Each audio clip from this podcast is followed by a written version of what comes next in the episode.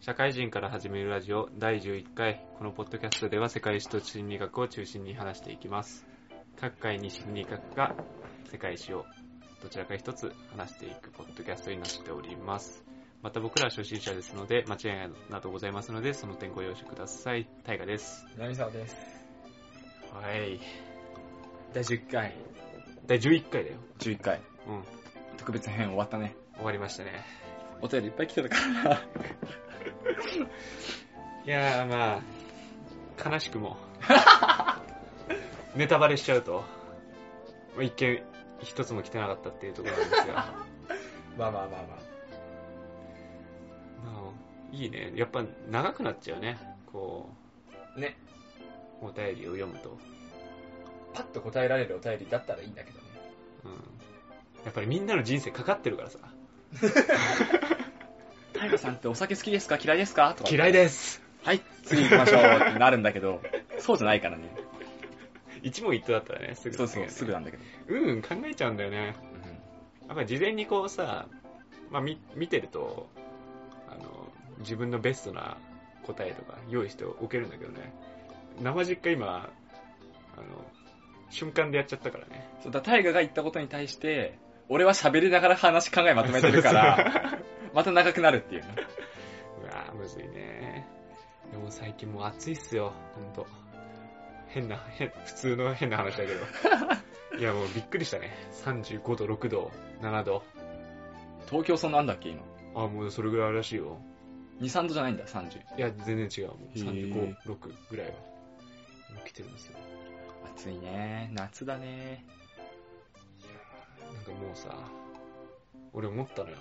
はい。ここまで暑くなると外出なくなるじゃん。うん。絶対需要下がるよね。いろいろんなこう消費、消費の。だからこそのアマゾンよ。いや、まあアマゾン上がるんだよ そうなんだけど。な、アレクサ。アレクサが無視する俺のこと。あ、反応してくれた。わかりません。はい。はいさいや、もう需要下がるよ、絶対。例えばさ、富士、ふ富士急とかじゃねえや。まあディズニーとかさ、わかりやすいとこで言ってさ。ディズニーとか富士急とかさ。いやもうだからこそディズニーは夏にイベントをたくさんやるじゃない。うんうんうん。まあ昔からやっとくけどね。昔からまあそうだけど、やっぱ夏にイベントをやることで、うん。夏限定でやるじゃん。はいはい。だから1年そこ逃したらもう二度とないところに行きたがる。うん。っていう商売ができるだけアミューズメントはいいと思う。はいはい。一方、小売店とかはさ、ああ、そうね。うん、夏限定が難しい。まあ、アマゾンで、こう、買えるんだったらさ、うんもういいよね、野菜とかもさ。もう全部届けてほしいよ。外出たくねえ、もう。も逆に、一回出ちゃうと、あの、長いこと歩きたくないから、フラッとスーパーに寄っちゃうとか。う。ああ、そういう系ね。うトントン？ん。うん。まさかの。あるかもしれない。あー気になるね。でも今年多分、結構顕著にそれ出る年というか、うん。35度、6度だから、普段の30度とか全く違うから、傾向つかめるかもしれないね。そういう。もしかしたらトントンかもしれないよ。うん。あんまり変わりませんでしただったらまあね。俺たちみたいなさ、デブショーだったらさ、はい。いいけど、いいけどっていうか、そんなに出なくていいやってなるけどさ、でもまあ、俺、自分子供の送り迎えがあるお母さんとかさ、そうだね嫌でも外出なきゃいけないじ自分たちの消費なんて、ビビたるものだからね。ゃん。うん。確かに。なそっか。業種になるかもしれないね。うん。なんかコストコとかさ、こうなんか大量買いみたいなところっていうのはもしかしてもう、あの、もう儲かるというか、逆にね、一気に買っちゃう。そうそうそう。っていうのあるかもしれないね。はい。っていう気になるワードでした。意外とだから夏でも儲かるところはあるかな、はいはい。思う。所存でございます。でした。最近なんかありますか？最近？うん。あれ前回撮ったのっていつだっけ？前回はね、6月の末だね。で、6月から今までであったこと。うん。6月から今までか。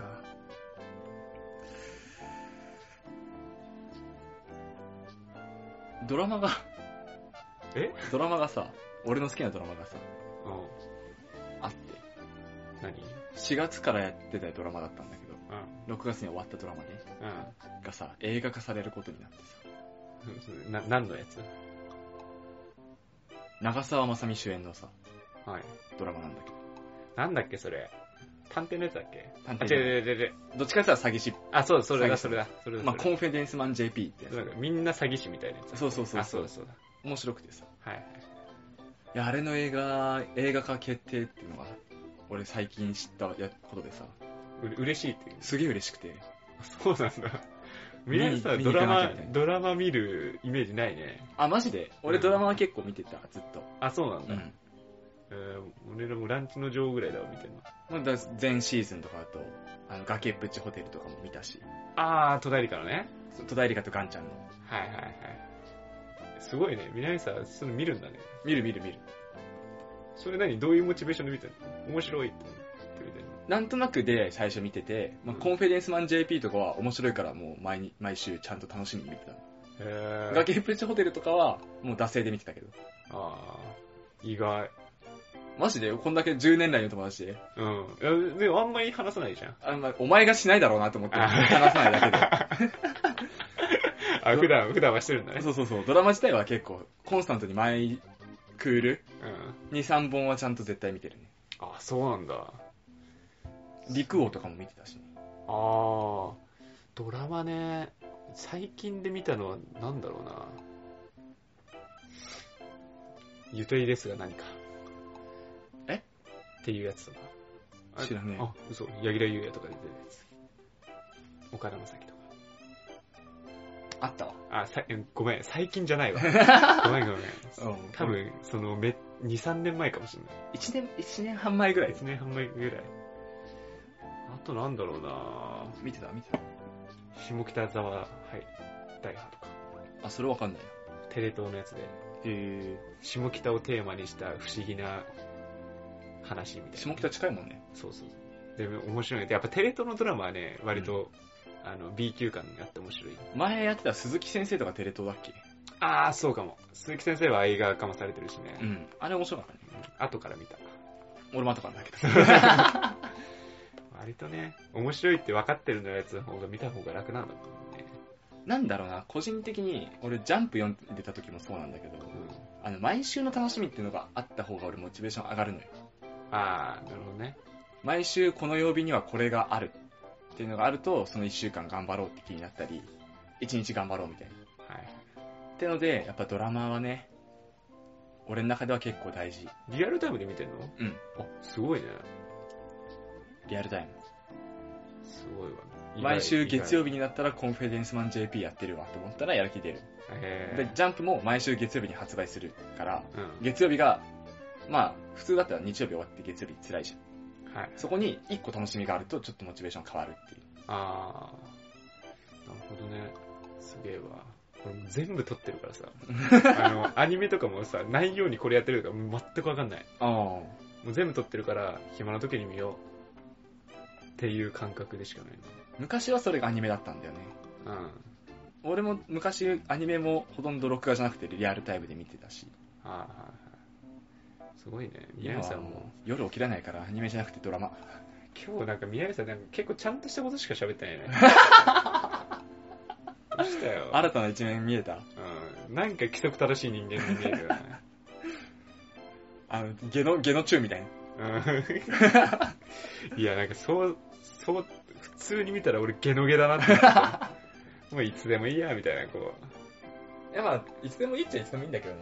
う。うん。いや、なんかこう自分のモチベーションとかちゃんと管理してるってそうそういう意味では、あの、ちゃんとしてるなと思って。そこやんないと本当に一週間辛いだけだからね。くそなんか俺は頑張ろうかな。ここに南沢がいるからね。うんやっぱそうやっていくと生活のリズムちゃんとしてって話でしょ。そうそうそう。まあ、ちゃんとね、気持ちも上がるし、うん。まあ、新アニメをリアルタイムで見るよりは体にいいし。そうだね。なるほど。さ、ちゃんとしてんな。うん。だろ？意外と一般人なんだぜ。ほんとファッション、ファッション、ファッション気違いだった。発祥規定だったわ。くそムカ俺とかよく言われるのは、ファッション、ファッション一般、パパンピーに見え、パンピーのこと喋りながら、本当にやべえやつって言われる。最高じゃん。完全に最高っちゃってんじゃん。すごい普通だよねってファーストインプレッション言って、あよくよく見ると生活習慣もやべえやつだし、趣味はやべえやつだし。それで言ったら結構逆かもね。ファーストインプレッションでゴミクソやろうみたいーあー。なんか、でもね、あの、俺女性目線でいいよ。な。そっちの方がいい。宮城さんの方がいい。なんか宮城さんの方がモテそう。なんかこう、なんか、さ、ファーストインプレッション悪くて、いい方が、まあそうだね、多分そっちの方がいいだろう。あの、上がるじゃん。気持ち。上がるか下がるかだもんね。そうそうそう。そうそう俺の場合大体下がんのよ。なんだみたいな。ななんだこいつクソじゃん。よく考えたらこいつクソだなって。それひどいなうん。やっぱ自分のブランディングってもやっぱ考えていかないと。見せ方とかも大事。そうそうそう。大事だね。だから俺だったら最初からクソに行ってクソの方がまだマシなんだよね。うん、そうだろうん。生実家こう最初なんかこう気取っていっちゃう。パンピーぶっちゃうから。そうクソがな。クソが。だんだん自分出しちゃうからこう。誰出してって、なんだこいつクソじゃんみたいな。ねじ曲がってんだみたいな。よく言う、よく言われますよ。なるほど。ちょっと反省しつつ本編も迎えようかなと思いますわ。世界史。今日は世界史ですよ。あれ、前回が中国文明？中国文明。対抗法をやって、そう。で、その流れでちょっと、あの、中国、中国名著って呼ばれているものについてご紹介しようかなって思ってますよ。西遊記と？三国志とか、水巨伝。そう、とかってそこら辺のやつを話してる感じなんで。まあ、よくよく調べたら、あの、全然中国文明とかすげえ昔のやつじゃなくて、割と中中期というか、うん。の間のできたやつなんで、なんか流れねじ曲がってるけど、まあいっかと思って、時系列ぐっちゃぐちゃだけど、まあしゃあねだんだん時系列がぐちゃぐちゃになってきました。いいんだよ、やりたいやつやるよ。え。まあ、こうなるだろうなって思ってた。うんまあ、ちゃんと追えないのはししょうがないんですけど、はい、興味のあるところからやっていきますわ。じゃあお願いします。はい。じゃあ、本編です。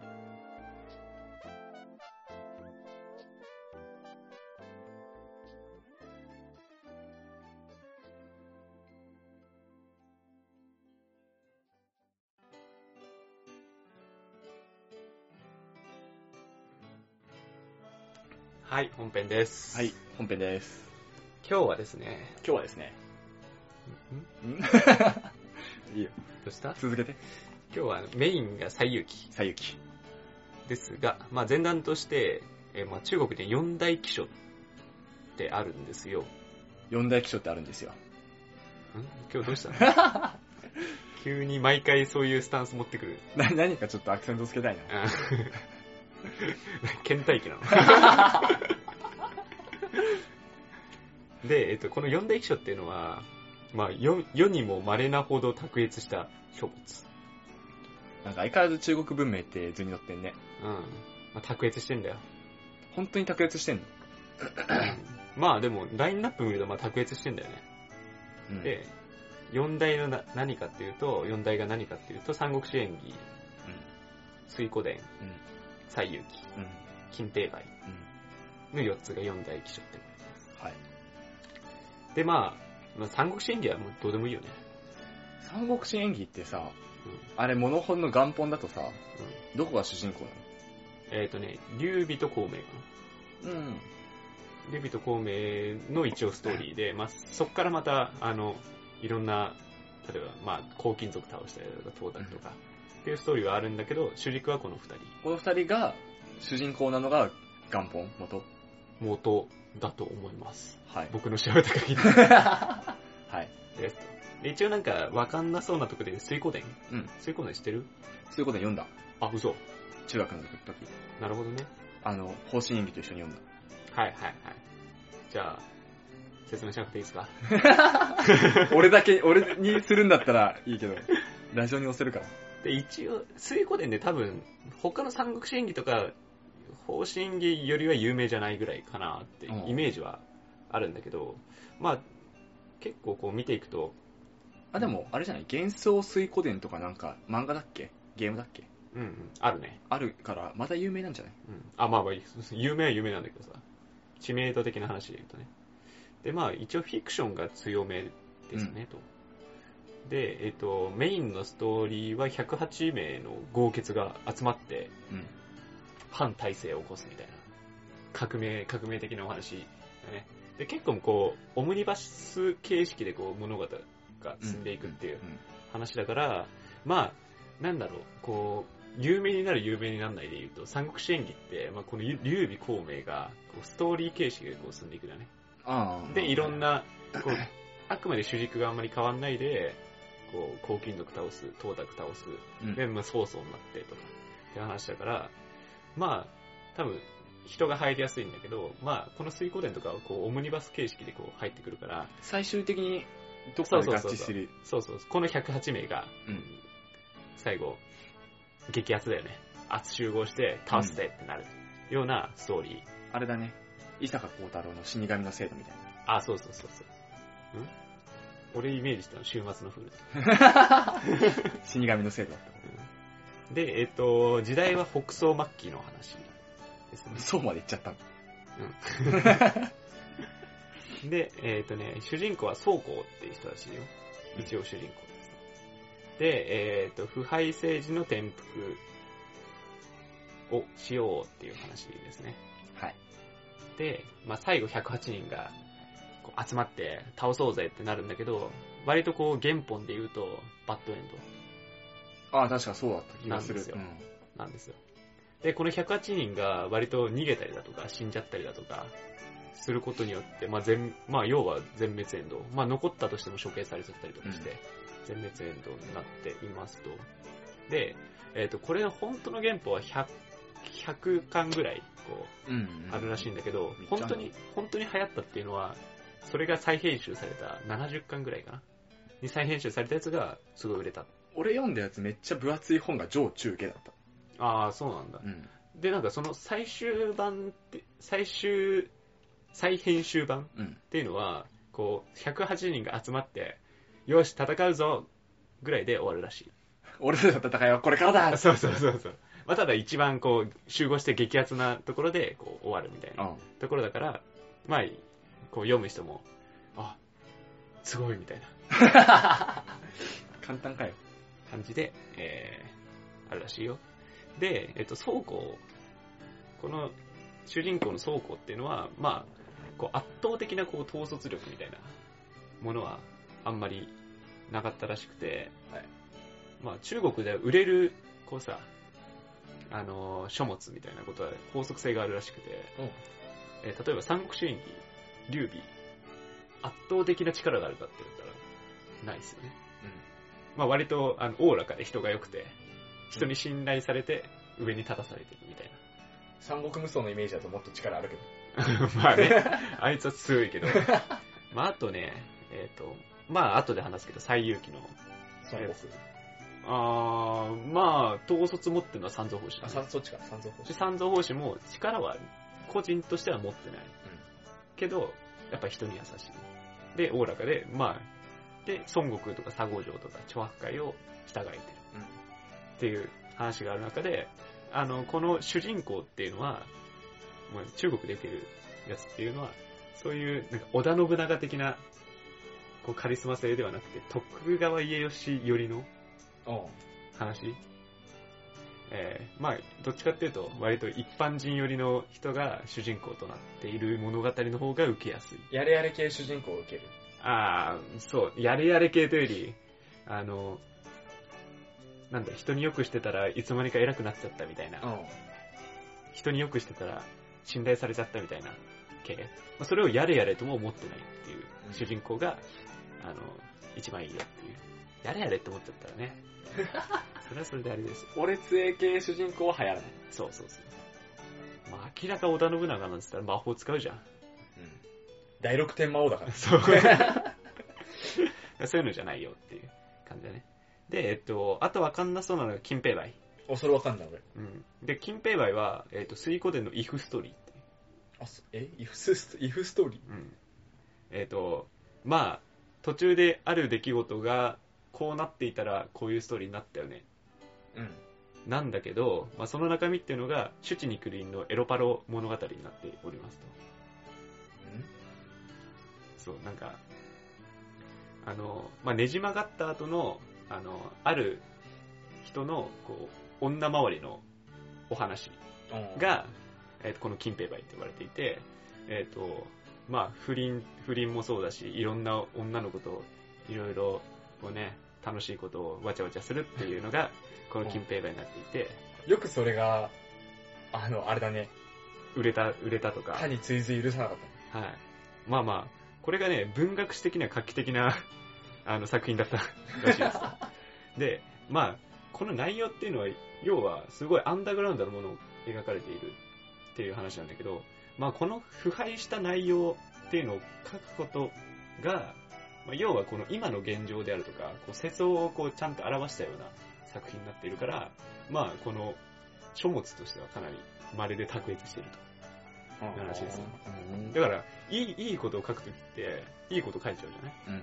ただ、腐敗していることってなってたときに、今の現状であるとか、こう、風刺的なものをこうどんどん盛り込めていける。ということによって、まあ、いい作品。いいいい作品っていうか、現実的な作品として描かれたと。まあちょっとインパクトが強め。そうそうそう。っていう感じですよ、と。じゃあ、最ゆき。な夏目雅子？夏目雅子言っちゃいますよ。で、えっ、と、西遊記の概略言うと、16世紀の明の頃に書かれていましたよと。リン。明ですよ。10もう16世紀まで。進んだね。あと作者は、えっ、と、五将雲っていう人らしいんだが、今、今の現在で言うとちょっと疑問視されている。まあ作者は割とわかんないよっていう感じらしいですね。で、メインストーリーは三蔵法師が佐護城、あ、孫悟空佐護城長八海を、えー連れて、多くの困難を乗り越えて天竺へ、うんお経を取りに行くと。ガンダーラだね。うん。あ、ガンダーラですね。そうそうそうそう。なるほど。で、えーっとね、前編は孫悟空編。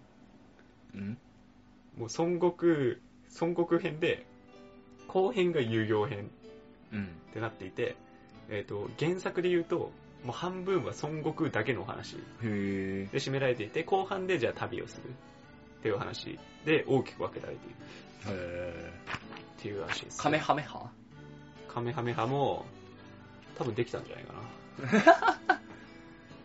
元気玉？元気玉も多分できたかもしれない。スーパーサイヤ人？それはな、どうなんだろうな。でも、孫悟空はね、あの、原作の孫悟空は孫悟空より多分すごいよ。へえ。それぐらいすごいよ。あ、だって宇宙で一番強いんだよ。原作のやつはもっと強いよ。もっと強いんだ。詳しく。で、孫悟空は、じゃあどっから生まれたんですかっていう話があるわけだけど、石から生まれたんだって。あ、なんかそれ知ってんね。うん。石の卵からバコって割れたら、孫悟空がほぎゃーって出てきて。まあ、トト、トトと一緒だね。トトも石から生まれたから。エジプト神話だね。で、えっ、と、まあ、猿山にこう生まれて、で、いっぱい猿がいて、えっ、と、まあなんかね、こ川、水源を見つけたら、えっ、と、リーダー、リーダー、うんなんか水源を見やっぱ見つけられなかったらしいな。猿のみんなが。うん。俺に任せろと。孫悟空が。うん。一瞬で見つけて。ってなったら、お、すげえな。すげえな、孫悟空。リーダー、リーダーになれよ。あっという間に、あっという間に孫悟空はもうリーダーよ。猿山の中で。はい。猿山の中でリーダー。で、お、王になったと思って、名前は美光王と名乗ったらしいです。まあ、これの意味は、最も美しい猿。という意味。で、美光王。若干バカにされてね。で、やっぱりもう孫悟空も猿山の一番上になっちゃったから、まあなんかもう、つまんないなって思っちゃったんだって。うん飽きちゃって。でも、えーいろんな猿がこうすぐこう死んじゃったりとかしてる中で、あー、俺もいつか死ぬのか、えーもっとつまんないじゃんってなって、死にたくないなって思った時に風の噂で降って、不老不死の術っていうのがあるらしいよと。うん。ああ、じゃあそれ欲しいなと、孫悟空さん思いまして、まあ千人会へ行くわけですよ。はい。で、その時に、まあ、お師匠さんができたわけだけど、お師匠さんが、あ、お前もう、王っていう名前しかないのかと。美行王っていう名前しかないのかと。じゃあお前ちゃんとした名前をつけてやる。じゃあ孫悟空だと。つけて、ようやく、もうこの旋回の時に孫悟空っていう名前が付けられました。で、まあ師匠が教えるっていうのもあるかもしれないけど、まあ違いますよ。孫悟空、独学で全部学びましたよ。72も術、戦術が、もう独学で学びまして。で、ついでに不老不死の術っていうのも手に入れてます。早っ。それぐらい孫悟空はすごくて。いや、もうあっという間ですよ。で、えっと、まあこの戦術、72の、まあ、戦術がどういうものかっていうと、まあ一つが、えっと、水を酒に変える？あんのかな？太太鼓棒や あのね、あの髪の毛を振って、吹いたら分身するとかね。でも、なんかドラマとかでもあったかあ、らやってた。やってた？とかもあるし、あと、キントーンも術の一つらしくて、えっ、と、ひとっ飛びで地球一周半らしいですよ。あ、そんな早いんだ、あいつ。うドラマそんな早く見えなかったけど。ん。まあドラマは、まあ、怖いからね。一周半も回ってたら、毎回こう、あの、俯瞰して地球を表さなきゃいけない。そうでもそれぐらいの、まあ、気違いな術っていうのが何個もできましたと。で、やで、またこう、旋回で孫悟空さんが天狗になっちゃって。すごいっしょ、俺。72個も持ってるし、不老不死にもなったし。ってなって、もう弟子、兄弟子とかにも、ひけらかしてたら、お師匠さん、お師匠さん怒っちゃって、波紋。波紋ですよと。ああもう旋回にもいらんないかってなって、ちょっとじゃあ、下の様子を見に行くかと。見に行くわけですよ。うんってなったらですね、元の世界が大荒れ。なんか、すごい猿たちが刺激されてる。働かされてるなんか知んないけど。で、その、えっ、とね、王様が混世魔王。っていうやつが、こう、猿たちを刺激してると。孫悟空めちゃくちゃ怒って、ボッコボコにしましたよ、混世魔王。ってなったら、ああ、よかったねと。また猿が戻ってきたと。じゃあ孫悟空が戻ってきたと。また王になってくれた。で、孫悟空ちょっと、いや、このままじゃやばいと思って、猿たちをもうどんどん鍛えて、軍事訓練を行って、独立国家にしました。猿の惑星。そう。で、まあ、この国を守るためには武器が必要だと。武器取りに行こうと思って。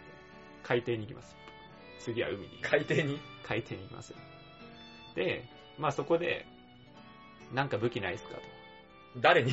あのまあそこの海の世界のなんか偉い人のとこ行って。で、うん、ないっすかって聞いたら、まあいろいろありますよと。でもめちゃくちゃもう、孫悟空その場でもう王兵な態度をとって、早くよこせよと。カツアゲみたいな感じで、早く武器よこせと。じゃあこれどうですか？これどうですか？っていやいや渡してたら、軽いな。全部軽いな。これじゃダメだって思って、あじゃあこれ武器じゃないですけどって言って如意棒を渡すわけですよ。まあ、これ何かっていうと海底を鳴らすために、こう、使ってたような棒らしいんだけど、えまあそれを渡して、あ、これちょっとしっくりくるなと。重いな。これ、いい、いいじゃん。これ持って帰るわ。ってなった、この如意棒の重さは8トンっていう。重すぎだろ。えー、すっごってな。も、持てねえよな、8トン。8ト？孫悟空それでしっくりくるんだよ。多少重いぐらいの質感。もうびっくりよね。渡しちゃうよ、そんなんたら。でですね。ン。はい。で、あとね、それで、まあ、要はここまで破天荒にいろいろやってる孫悟空さんが、まあ、閻魔大王に目つけられちゃう。いや、こいつもうやべえからっつって、魂抜き取るね。魂って来てる？うん。魂抜き取って、うん。まあ、冥界？冥界に閻魔大王さんいるんだけど、まあそこに魂をフッての、ナルトでいう式風神みたいうん、知らねえけど。で、今度は、悟空は冥界に行くわけですよ。魂プシュって。な。冥界編？そう冥界編。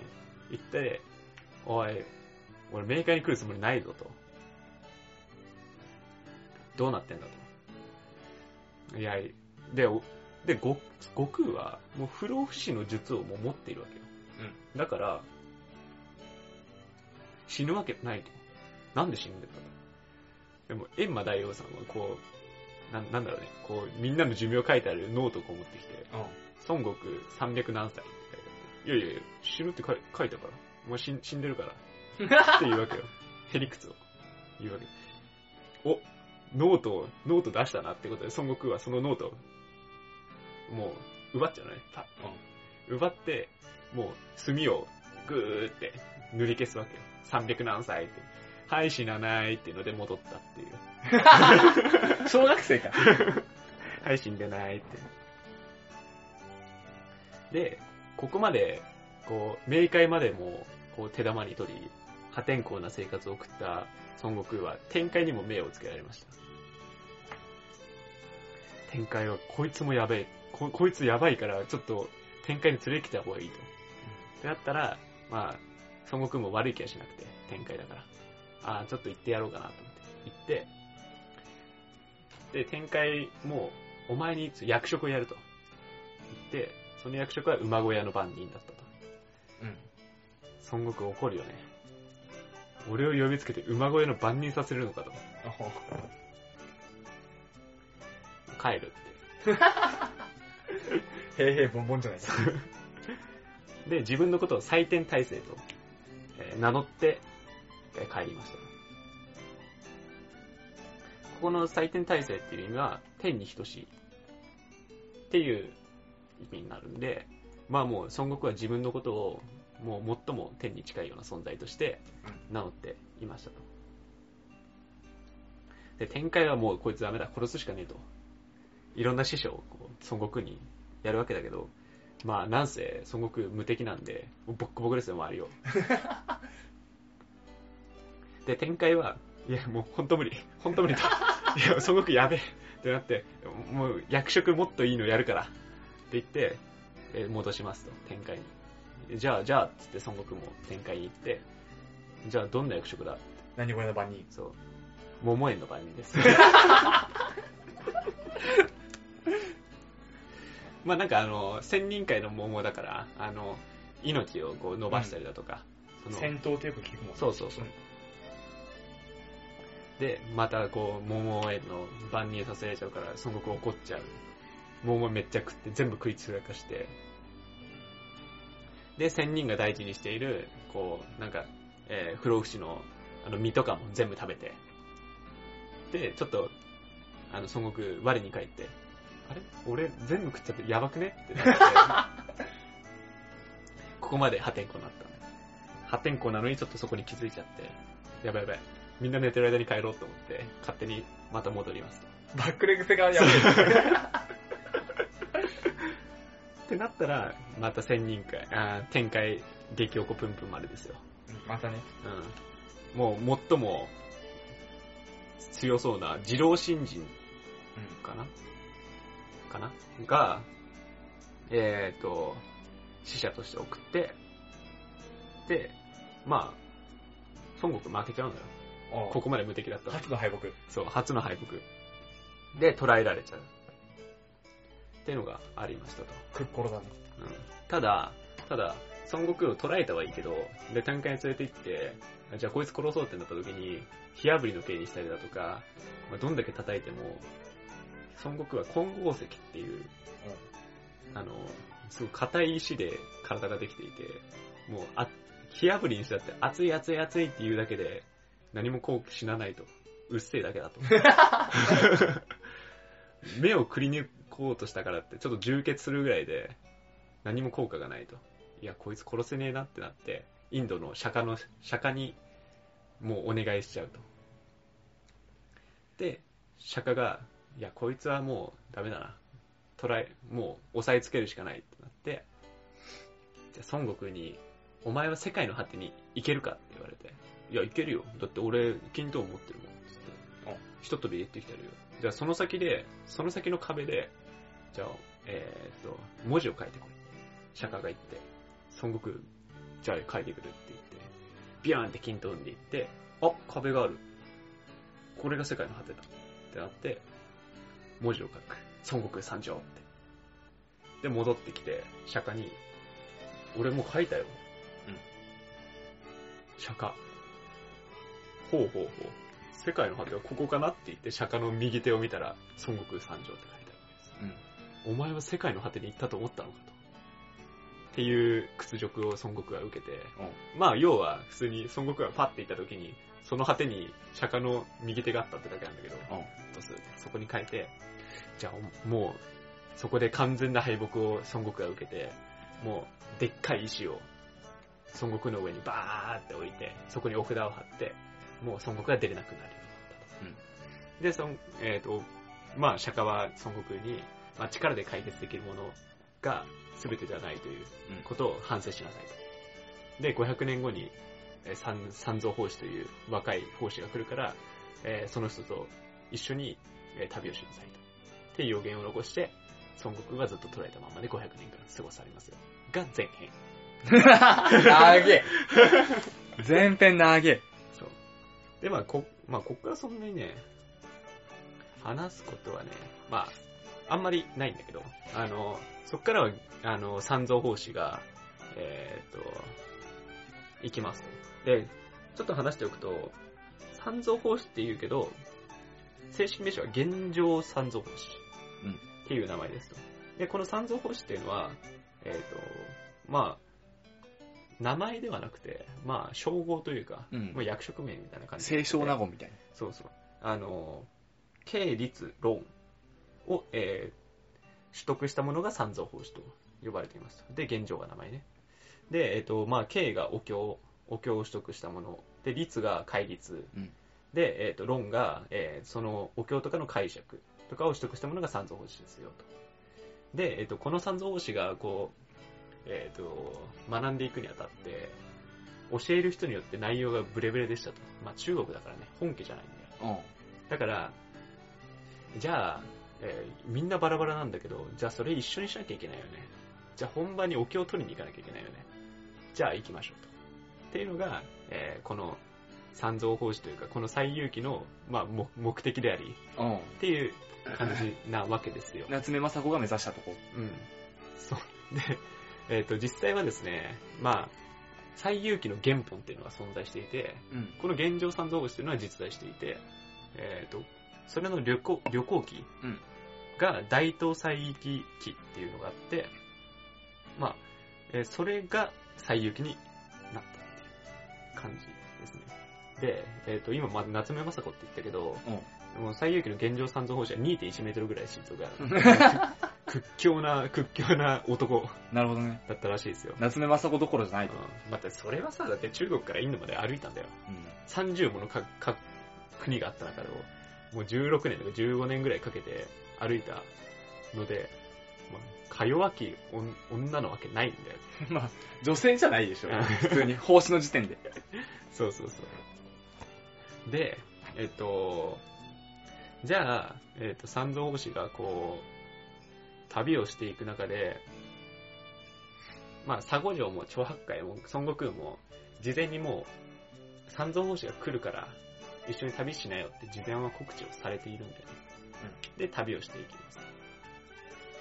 で、よく考えたときに、孫悟空は金トーンを持ってるんだよね。地球一周半できるんだよね。インドなんか一発じゃんっていう話はあるかもしれないんだけど、まあ、そこはね、三蔵法師すごいいい人だから。いや、それじゃ意味がないと。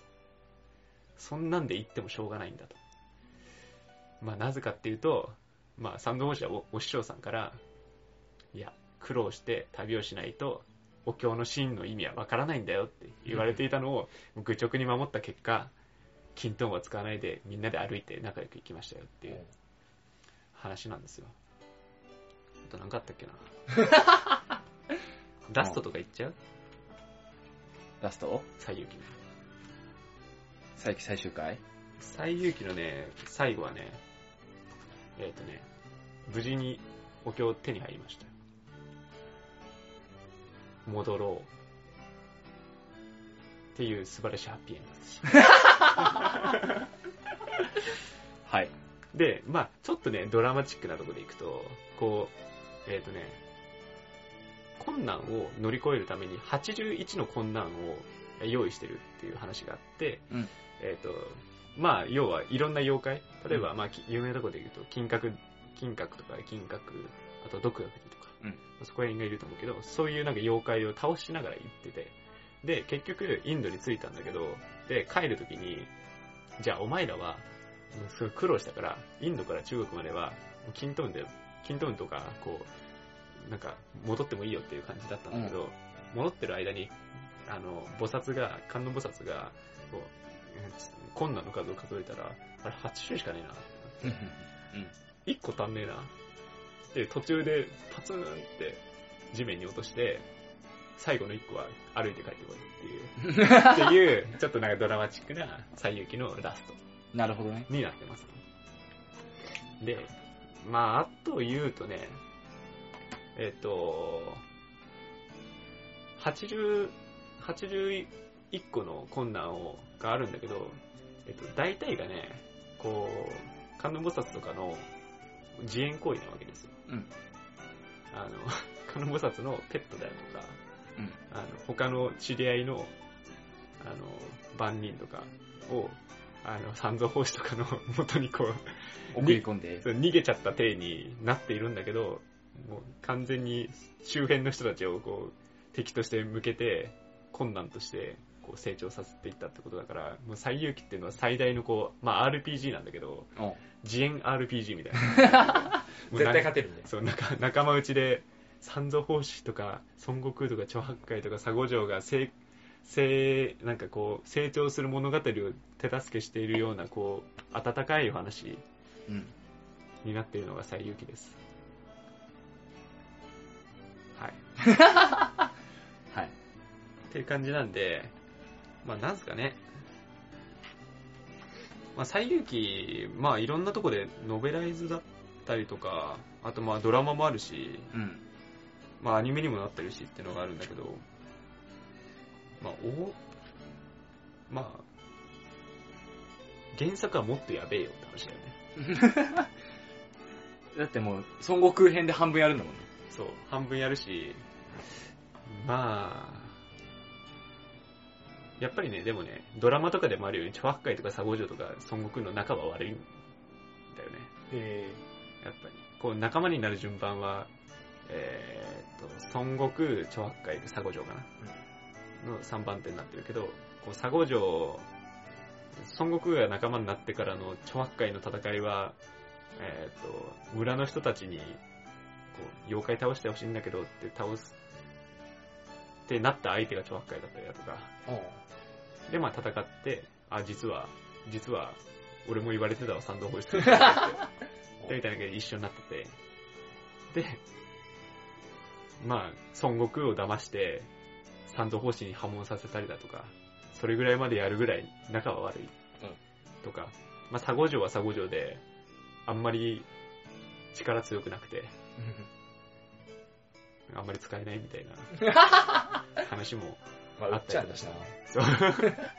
であったりもするんで、まあ多少いろいろ違う部分はあれど、まあ、普通のなんかこう、やつよりもぶっ飛んでる作品だったんだなっていうことがありました。ありました。はい。次回どうすっかね。まあ、水庫で。水庫でやる？俺も中国史から逃れられなくなるんだけど。あー次どうしようかな。ちょっと次考えますわ。ちょっとなんか、、要検証。なんか今ちょっと変なのやっちゃった気がするから、ちょっとまたもう時代戻ってね、あのー、時系列追っていきたいなと思うんで。時系列で言うと次なんだ？次なんだろうね。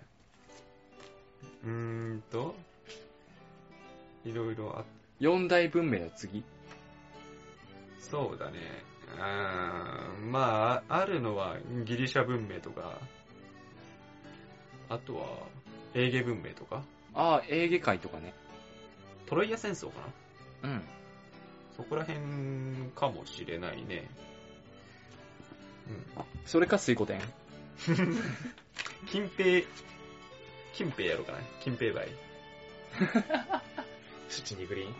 シンプルにやるかもしれない。ああ、そうだね。多分エーゲ文明だね。次は。エーゲ文明とか、あと、モーセとか。そう、モーセ、あれだよね。海割る人。そう。モーゼとかね。まあそこら辺が挟んでのペルシャ戦争とか。うん。ことなんで、次はもうヨーロッパとか、そこら辺に焦点当てていく感じかな。交互期待で。お願いします。今やったのが、宋の話とかだったから、16世紀とかの話だったから、うん、もう一回忘れた頃にやるかもしれない。次は17世紀。もう省略、以下省略みたいなやつ。ダメだよ、もうそうなったら割ともう次やることなくなっちゃうかもうだって、だんだん近代入ってきちゃうから、ら。いよいよ。いろいろすっ飛ばして。明とか言ったらだって、豊臣秀吉だからね、うん。日本で言うと。割ともう、じゃあ次は江戸時代か。そうだね。日本史にシフトしていきましょう。はい、じゃあ、こんなもんかな。はい。じゃあ、エンディングです。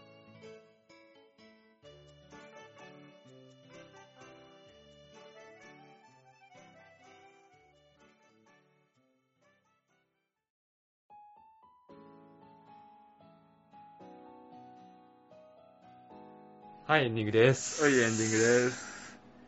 いや、うい、うい。お前テンションどこ行ったんだよ。なるほど。最勇気。俺もうイメージが強強かったのは、完全に香取慎吾なんだよね。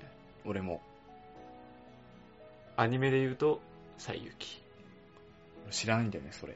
あ、そうなんだ。えー、いいよ。なんか、親が見ててさ、うん。すげえ昔かっこいいなって思ってこう見てたんだけど、うん今こう見ると、完全に BL のやつだったんだなっていうのを見て、あ、そうなの？うん。いや、親がどういうやつで見てたかは知らないけど、うん。元祖 BL 感あるやつらしいよ。最勇気へうん。え、見る気失せたわ。でも単純に見てもかっこいいんだけどね。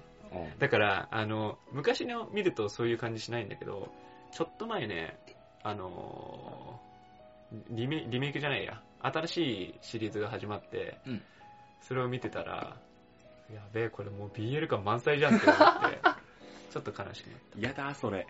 うん。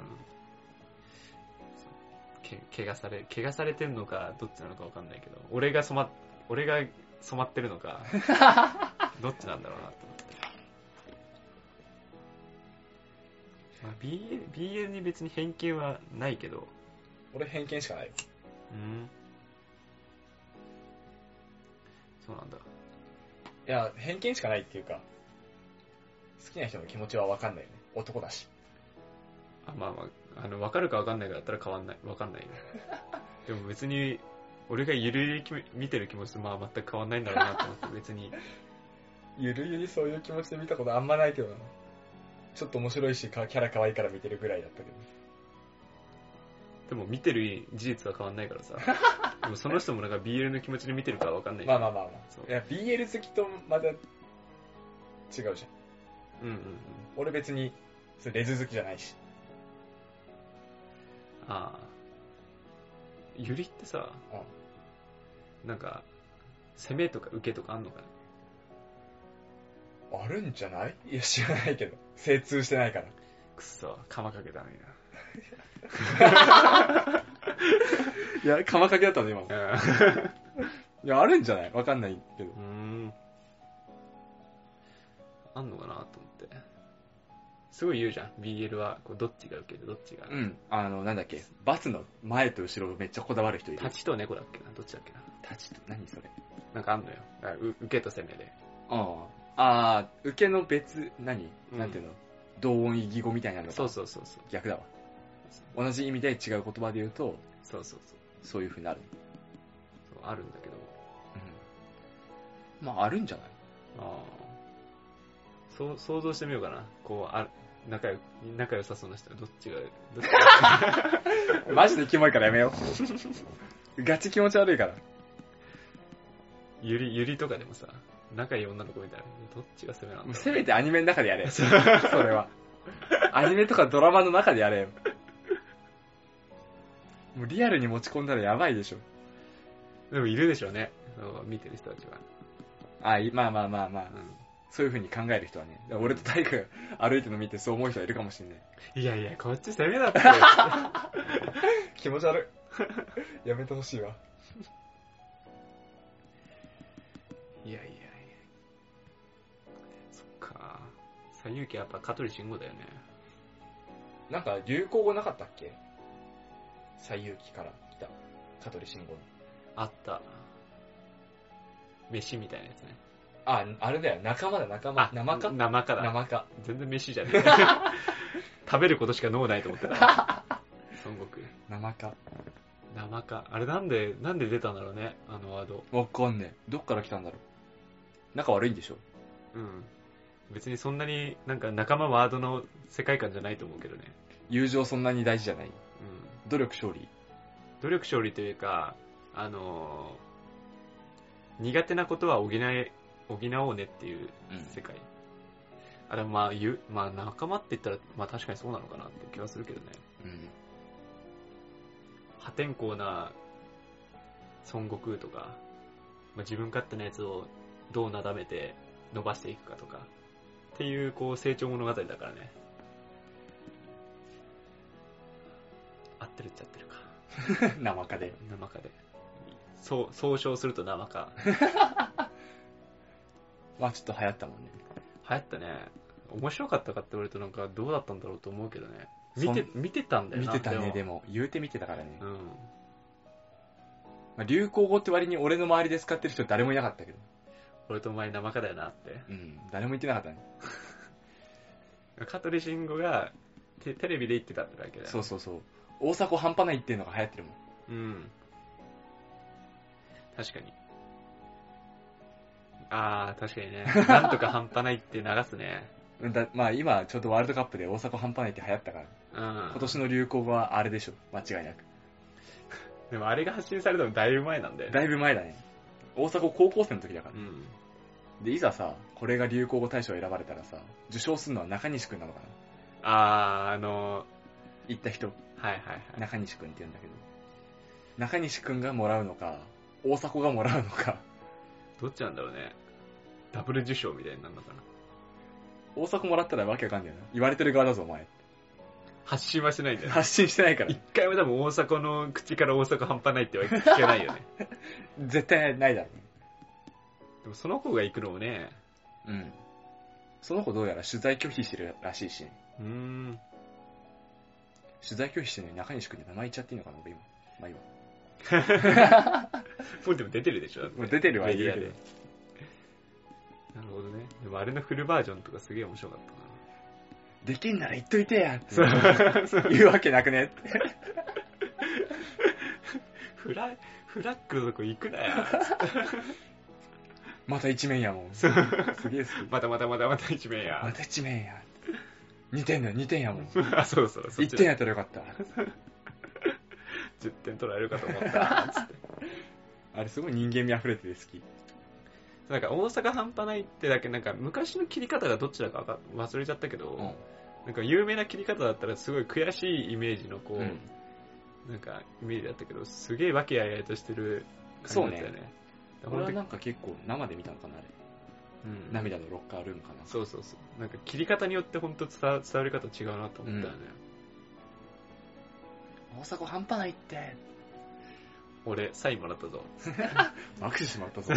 あれは入るな。そうサインもらってねえんだよな。ペンがなかったっ握手し、握手してもらったからね、あそうそうそう。監督が。あれは入るな。日本代表入るな。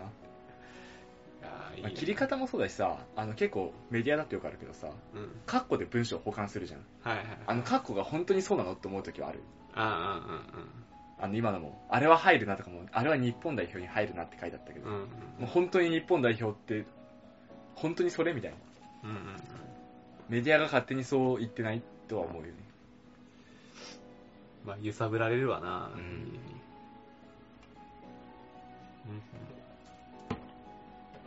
まあ決してマスコミ批判をしてるわけじゃないんだけど、そうですよ。予防線張っとかないと。消されちゃうから。結構なんか聞きな、聞き直してるけど、割と際どい発言とかしてるよね。えそう、本当？あ、そんな、どうなんだろうな。際どい発言というか、前回のうん第7回のカーストのあたりとかは、割と際どいこと言ってあ、まあるなって思うよ。カーストはやばそうだな、確かに。社会問題に。そう、切るそうそう、切るか切らないかっていう感じはあるけど、まあ、批判されたら切りゃいいんじゃない、うんどうせ批判されるほど見られないから、そう。何言ってもいいみたいなとこある。そう。でも割となんか、こう差別的な発言とかさ、うん。そこら辺割と入っちゃってる部分あんじゃん。まあ、世界史とかやってるとしゃあないんじゃない？うん。いや、まあ世界史とかやってしょうがないけど、世界史から派生して今のことを話してる時の、特に南さんね。俺割と気をつけてるつもりなんだや、俺も気をつけてるよ。あ、気をつけてんの？気をつけてる、気をつけてる。いや、気をつけた結結果、あの、やっぱギリギリ攻めた方が面白いみたいな風潮もあるじゃー風潮ね。ん。うん。いや、みんながみんな自粛して面白くないみたいうんうんうん。な。ので、ギリギリのライン攻めてる感はある。なるほどね。うん。まあ、攻められない程度に。そうそう。あの、あんまり批判を浴びない程度で、かつ何かの法律に引っかかんない程度だけど、ブラックなこと言えるっていうこの微妙なラインうん。を攻めていこうっていう気持ちはある。あそっちの方がバズりそうじゃない？ー。お前はバズらせたいのどっちなんだよ。いや、ちょっと炎上した方がさ、うんいいじゃん。やっぱ。炎上させるのいいよね。一回させてみたいよね。その炎上に、やっぱりそういう社会問題に一括入れるぐらいの方が。いそのいい意味でのバズり方するか、悪い意味でのバズり方するかでまた違うから。あの炎上は良くないけど。俺そんな悪い子、だからこそ悪い方に炎上するような発言は控えてるつもりだけど。オッケーオッケー聞き直してみよ やめよう。か過去は振り返らない。う。オッケー。まあじゃあ、社会風刺的なお便りがあったら多分バンバン読んでいくわ。そうね。マスコミってクソだと思うんですけどどうですかって。お前が言ったんだ、言われたから言うしかないよねっていう環境ね。そうそうそう。あそうだよね。じゃあ、お便り募集しております。はい。えっ、と、メールアドレスはシャカラジ1992 at mark gmail.com です。はい。えっ、と、シャカラジは英語1992は数字です。syakaradi1992 at mark gmail.com です。えー、Twitter とかの、えー DM とかで送っていただいても結構です。中に残すこと次もあるからないです。わかりました。はい。じゃあ次回の収録も、まえーお楽しみにしてください。お相手はタイガと闇沢でした。